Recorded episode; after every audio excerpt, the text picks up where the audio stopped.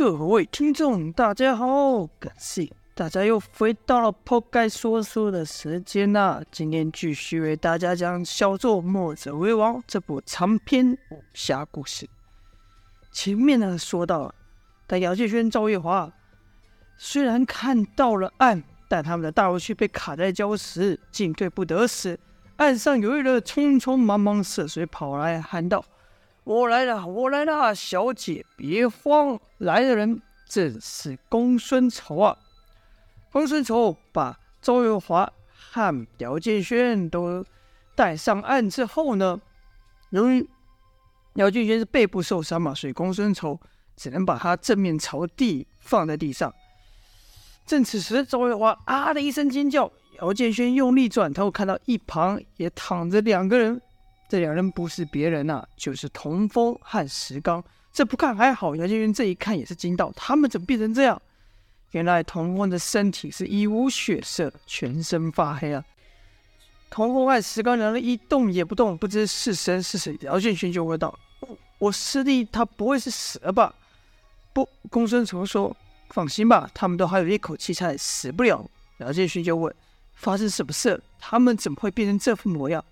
公孙丑说：“你还是先担心你自己吧。这铁片插入你的背一段时间了，伤口都已经溃烂化脓了。想是你早就没感觉才不知道。要是不赶快医的话，只怕今后你就只剩头可以动啊。”姚继勋可没想会这么严重啊，忙喊道：“那那你快帮我把这个鬼东西取出来啊！”公孙丑说：“这可不行，胡乱下手，要是伤了附近的经脉。”医好了，你也是残废。苗建轩说：“这这可太不妙了！我这成名之路才刚要起步，要是在这里终止的话，我对得起谁呢？”我知道你，你医术比我师父还高，你一定能医好我的，对吧？公孙丑一听，说道：“你怎么知道我的医术高呢？”杨建轩就胡乱说道：“我听师父提过你，他说你能从阎王手上抢人，把人给救活。”有起死回生之能，公孙丑是说道：“哎呀，没想到我这点薄名，冯继子前辈也知道啊。他擅长炼药，我擅长操刀，我俩算是各有所长吧。”公孙丑一边说一边观察姚建轩的伤势，而后说道：“像你这伤，须得先从这几处放血，而后把伤口旁的腐肉切开，铁片缓缓取出。”在在伤口处敷上去我的虚伪凝胶，静养几个月，应可痊愈。姚建勋一听医治有望，就说道：“那那那还等什么？赶快动手啊！”周月华也说道：“公孙叔，你就帮我医治他吧。”公孙丑就对姚建勋说：“哼，本来你这小鬼吃死是否与我无关，但既然小姐替你求情了，那我就只好依你一依了。”但由于这不是药王谷啊，手边器材有限，公孙丑也只好就地取材了。这时间呢，姚建勋嘴也没闲着，一直问：“怎么样？可以开始了吗？可以开始医治了吗？”等公孙丑准备好的时候，就念道：“切，这么一点小伤，别唠叨了没完，还算是男子汉吗？”姚建勋说：“呵，我背上插了这么大一个铁片，还叫小伤啊？”话还没说完，口中就被公孙丑塞了一个木棍。公孙丑说：“少废话了，给我闭嘴！待会有你受的。小姐，得麻烦你帮我按住他，待会我下手时千万不可让他乱动。”姚建勋由于担心公孙丑要如何医治自己，努力一抬头，却瞄到赵月华的担心的视线啊！由于此刻赵月华离自己非常的近，阳光下只觉得赵月华除了皮肤苍白外，五官哎甚为俊美啊！使姚建轩不免心中一动，一咬牙心想：可不能在他面前出丑，再痛也得忍住。但这刚念头，这念头才刚想到一半，一阵撕心剧痛传来，仿佛有人将他的背后皮肤扒开一样。姚建轩立刻就叫了出来啊！赵爱华赶忙安慰道：“喂，别动啊，你忍住。”姚建轩喊道：“这怎么忍啊？你能给我看？”刚才公孙丑下手切开姚建轩伤口腐肉时啊，由于啊，在伤口处的血已经凝结成块，并把铁片给粘在身体里，所以这一下啊，这一刀下去，可比割肉之前也差不了多少。虽然公孙仇下手前已经点了姚建轩背后的周身大穴，但这疼痛感却丝毫不减。一直到公孙仇忙了半天，把铁片取出来放在姚建轩的面前时，唉，姚建轩才才有心无力的说：“终于啊，这么大的东西居然插在我的背上，我还能不死也是命大。”去，看你叫的跟杀猪一样，就这么一点东西，至于吗？公孙柔嘴上说的轻松，但他下手可不随便呐、啊。他以小刀将木枝削得极细做针，将肉缝上，而后又以内力把畜尾凝胶化开，顺着细管倒入伤口。这畜尾凝胶不愧是公孙仇自豪的疗伤圣品，不一会就止住了血，算是告一段落。对姚建勋说道：“好了，接下来就看你自己的造化了，跟着就移身去医治童风和。”石刚直忙到访问公孙仇，才舒长吁一口气收手。见由公孙仇收手后，姚建轩才敢问道：“我师弟怎么了？他还有救吗？”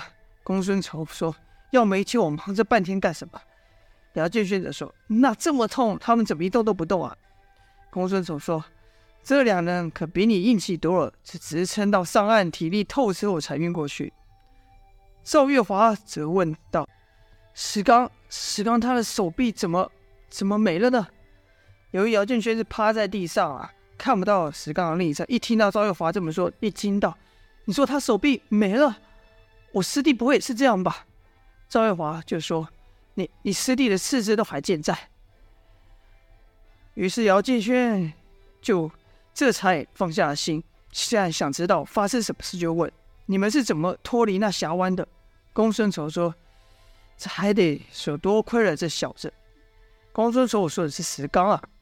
接着说道：“若非他，我们恐怕还没看到那龙摆尾，就得撞上巨石粉碎了。当时啊，河道中有个大石，就看这小子纵身朝大石踢去，产生一股大力，把我们推开，才避开了撞石粉碎的这灾难。”姚建轩就心想。师弟不会使用太虚运术，那必是用上了乾坤镜了。那后来呢？公孙仇说：“但要以人力对抗那汹涌的水势，怎么可能无伤呢？”这小子死过一次后，他的四肢是几乎崩裂欲开啊，全身青筋暴现。我知道那是因为用力过度所导致。那种情况，别说运功了，稍微碰一下都让人痛得不得了。但不够不靠他。我们就无生还的可能，所以我只能给他服下了天王丹。姚建军不知那是什么，就问道：“什么是天王丹呢？”公孙仇说：“天王丹是大力丸的一种。”姚建轩也听他师父冯继子说过，江湖上常见的一些药丸，像大力丸、金创药什么的，但可没听说过什么大力丸能让童风变成这副模样。便说：“我听师父说过，大力丸只能短暂。”是身体增加力量而已，可不会变成这样啊！公孙丑子说：“切，我所制作的天王丹和那寻常的药品怎么会一样呢？服下之后啊，岂止增加力量，即便内力都可以得到短暂的提升。不说药材的部分，单说熬制就得花上好几个月。”赵有发知道公孙丑一扯到这个又会说许久，便打断公孙丑的话，说道：“那公孙叔他服下之后呢？”公孙仇这才续道：“这小子也让我吓一跳，我从没看过我这天王丹能发挥到如此威力。他这体内的力量跟内力何止增加一倍？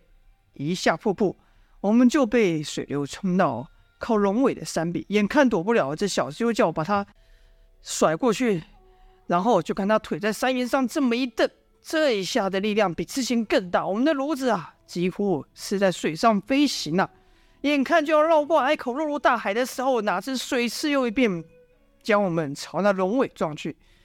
这小子死的那一下后，再无余力。而那龙尾怪石又甚是尖锐，跟刀刃没什么两样。眼看没有办法了，石刚突然挺身而出，使出全力，牺牲了自己一臂，把我们给救了。而后就变现在这样了。姚建勋就问道：“那那我师弟和那个那个怪人还好得了吗？”公孙仇摇摇头说：“这手臂啊，失去了是不可能长得回来的，但性命却保住了。至于这小子，我就说不准了。他爆发的力量超乎我的想象，我也不知道他能不能复原。姚建轩说：“我师弟算救了你的性命，你必须得治好他。”公孙仇说：“要啰嗦，要是在我的国里，药材充沛，我自有把握治好他。但现在你要我去哪里找治伤良药啊？”这话一出，给姚建轩提了个醒，因为当初下山时，冯继子给他们一些药丸，让他们带着以备不时之需。